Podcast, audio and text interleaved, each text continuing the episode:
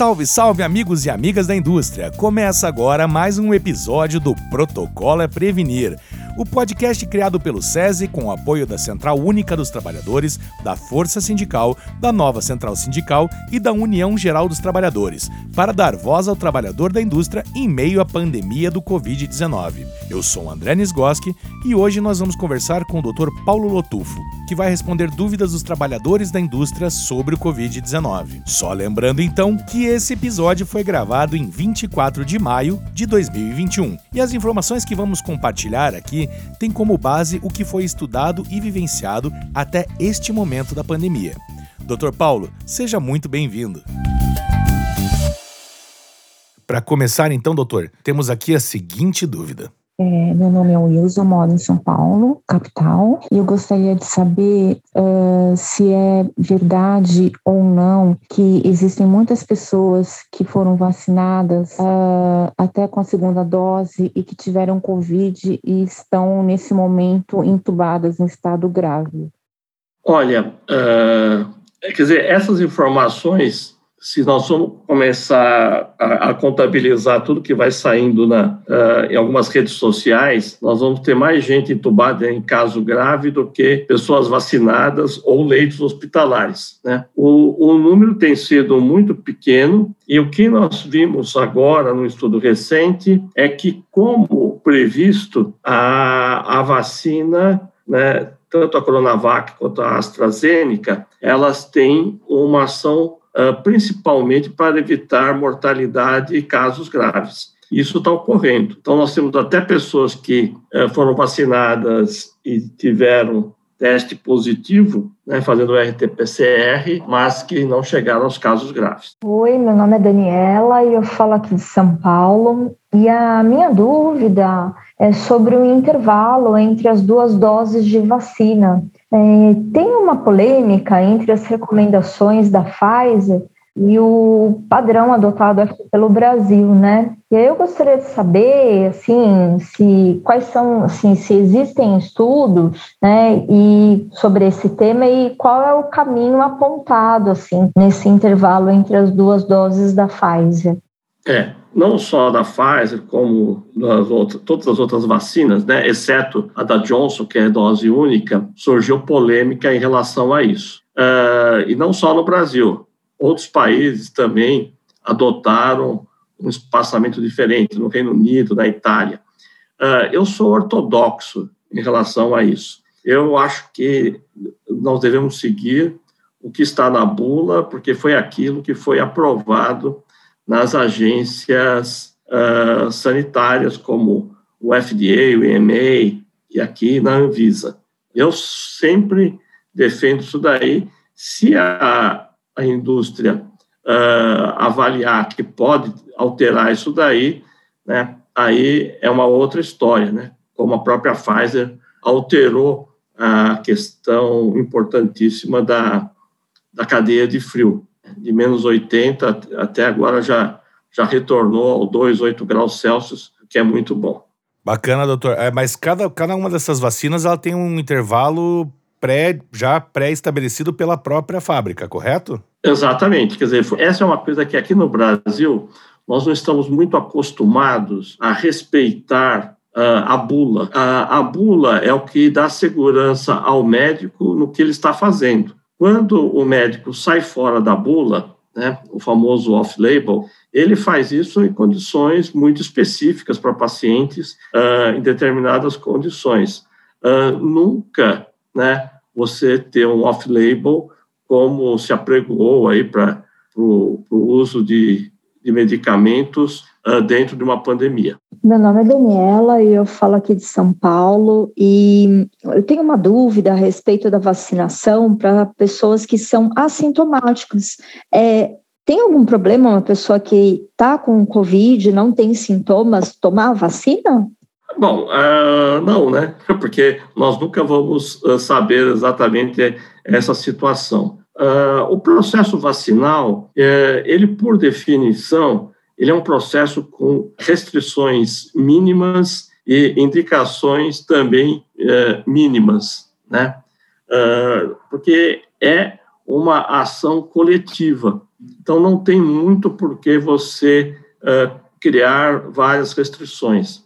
Uh, só para vocês terem uma ideia, eu me lembro muito bem da vacinação contra a meningite, foi em 75, aqui em São Paulo, e era uma fila imensa de umas 200, 300 pessoas que ficavam na fila o tempo inteiro, e aí você ia sendo vacinado, né?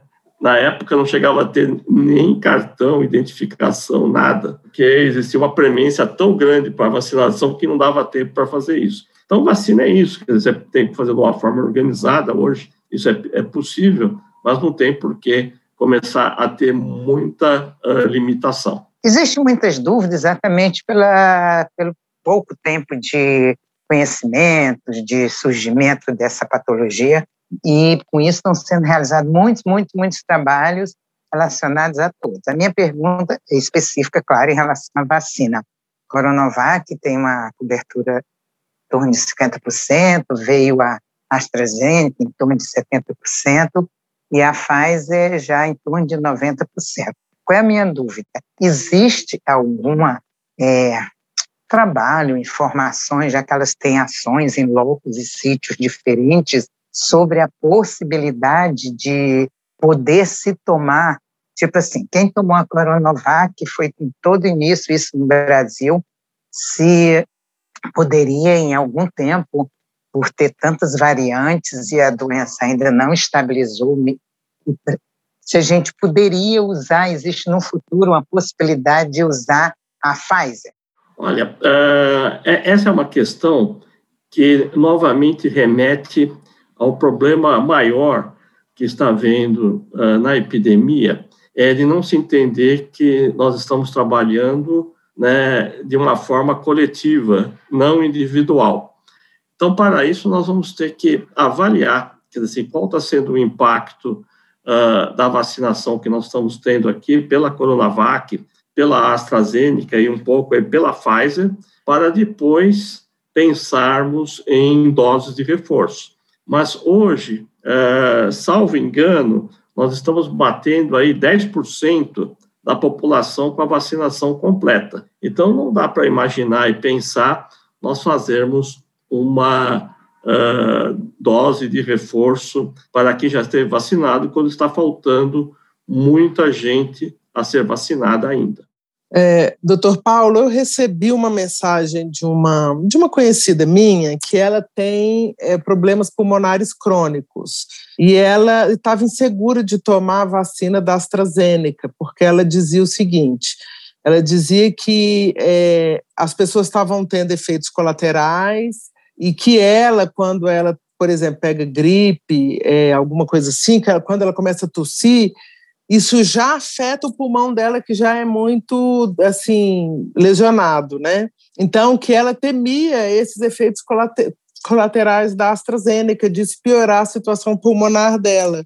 Então, ela não estava querendo tomar, ela queria tomar da Pfizer e não tomar da AstraZeneca e acabou não indo tomar é, a vacina, porque a que estava sendo ofertada aqui, aqui em Brasília era da AstraZeneca. O que, que o senhor fala sobre isso? Tem mesmo algum problema para quem tem problemas pulmonares graves ter esses sintomas que estão surgindo com a AstraZeneca?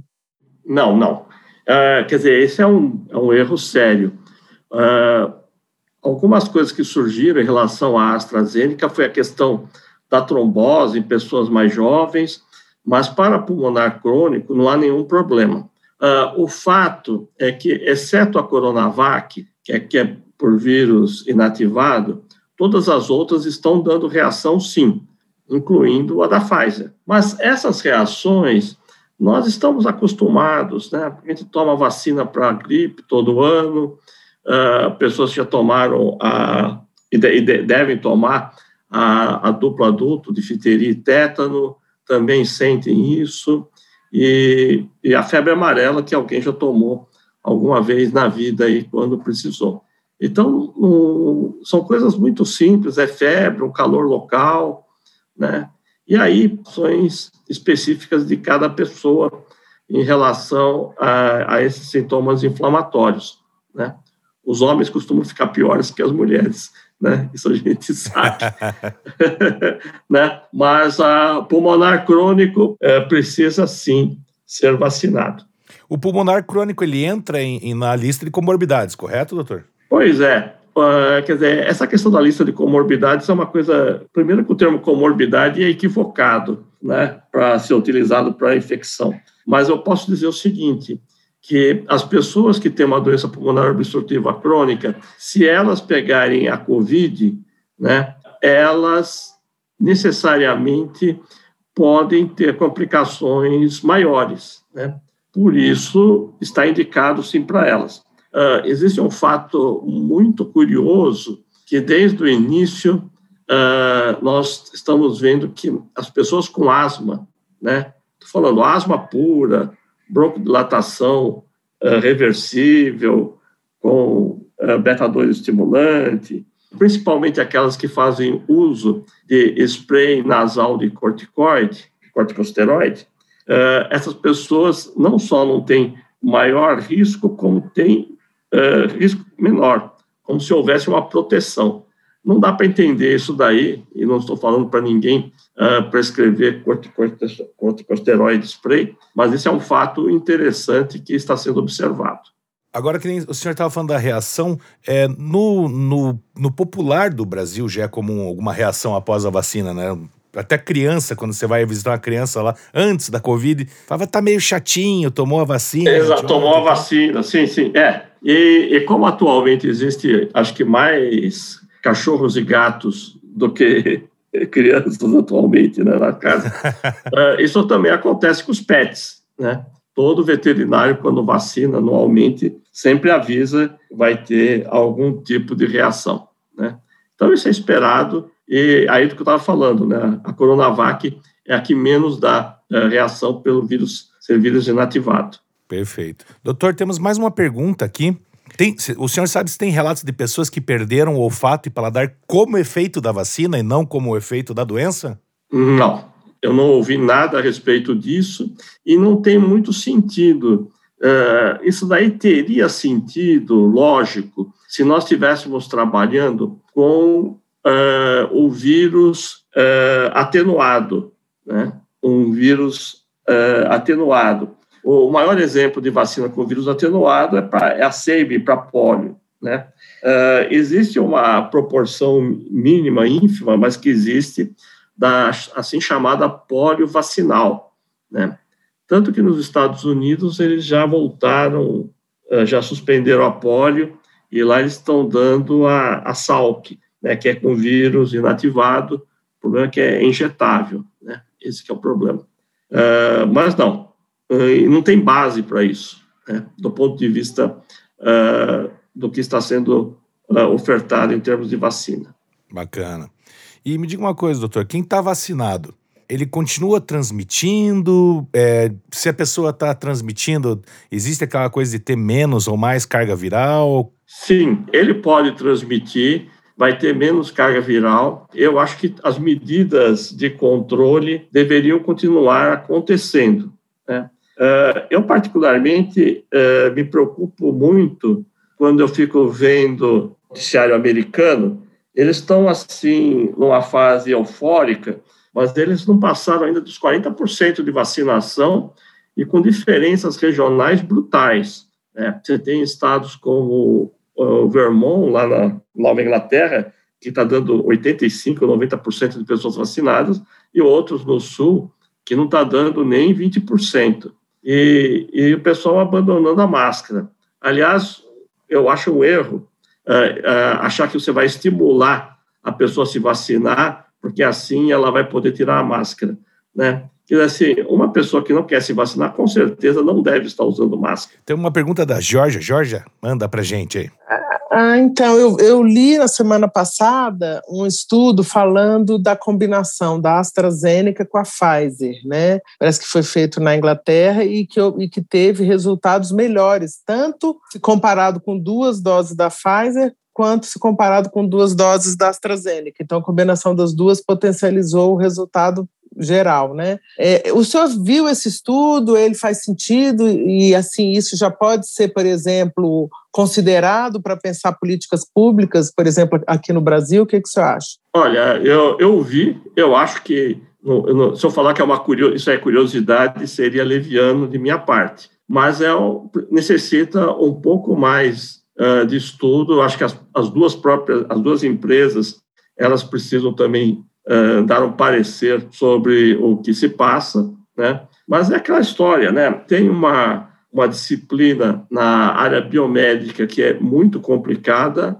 Essa disciplina chama-se imunologia.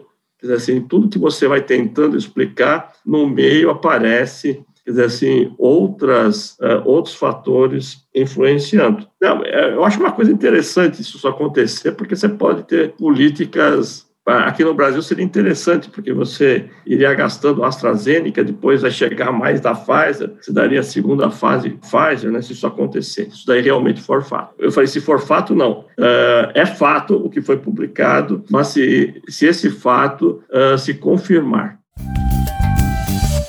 Doutor, agradecemos a sua participação aqui com a gente hoje, respondendo as dúvidas dos trabalhadores e trabalhadoras da indústria. Então é isso aí, galera. Na próxima terça-feira tem mais um episódio do Protocolo é Prevenir, com mais informações para nos ajudar a sair desse momento tão crítico que vivemos. Enquanto isso, não se esqueça: use máscara, lave as mãos sempre, mantenha o distanciamento e, sempre que possível, fique em casa. É a nossa prevenção diária que vai construir o fim dessa pandemia. Um abraço e até mais.